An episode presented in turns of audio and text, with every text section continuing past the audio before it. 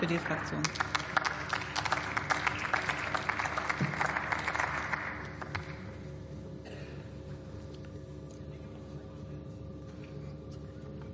Frau Präsidentin, meine Damen und Herren!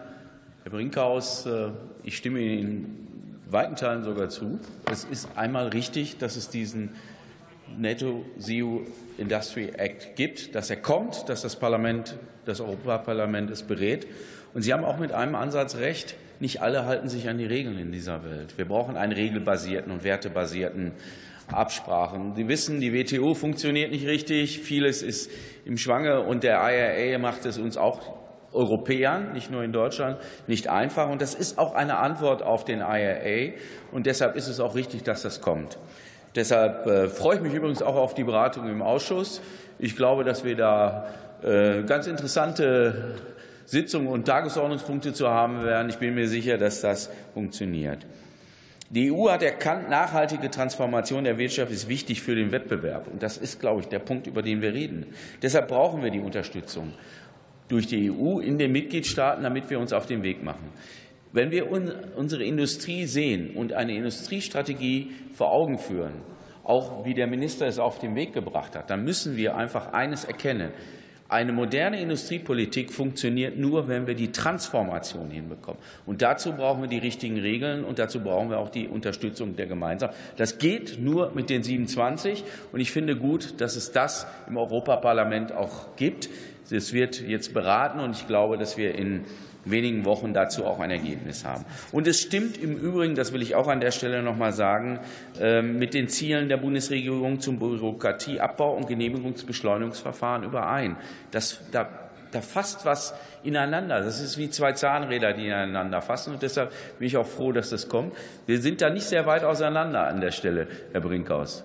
Vielleicht äh, ist das auch mal ein gutes Zeichen für dieses Land, dass wir in der Industriepolitik die Koalition und auch eine Oppositionspartei da vielleicht sagen kann, das können wir auch alles mittragen, ist vielleicht ein interessanter Ansatz. Mal schauen, wohin das führt. Die Industriestrategie des Bundeswirtschaftsministeriums Pakt für Planung und Genehmigungsbeschleunigung ist deutlich in diesen Fragen. Sie zeigt die richtigen Wege auf und zeigt auch noch mal, wohin das führt.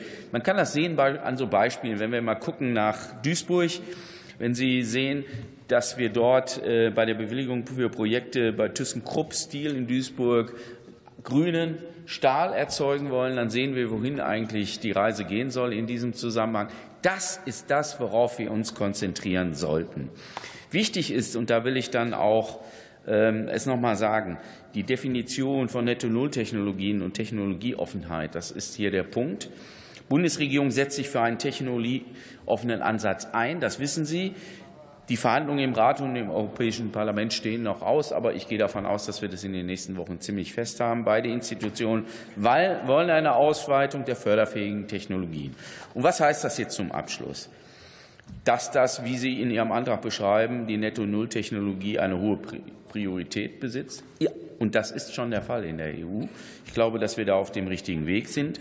Alle Institutionen streben nach einem Abschluss bis Ende 2023. Das ist auch richtig. Wir haben volles Vertrauen, wir als Koalition zumindest haben volles Vertrauen in die EU-Institutionen, dass sie dies auch erreichen können und damit sowohl die deutsche als auch die europäische Wirtschaft in Zukunft stärken. Ich glaube, wir sind da auf einem richtigen Weg. Ich freue mich auf die Debatte im Ausschuss. So ohne weiteres werden Sie wissen, stimmen wir natürlich nicht zu, aber das ist, sind die Regeln des Parlaments. Glück auf. Ich gebe Ihnen zwischendurch bekannt das Ergebnis der namentlichen Abstimmung über den Gesetzentwurf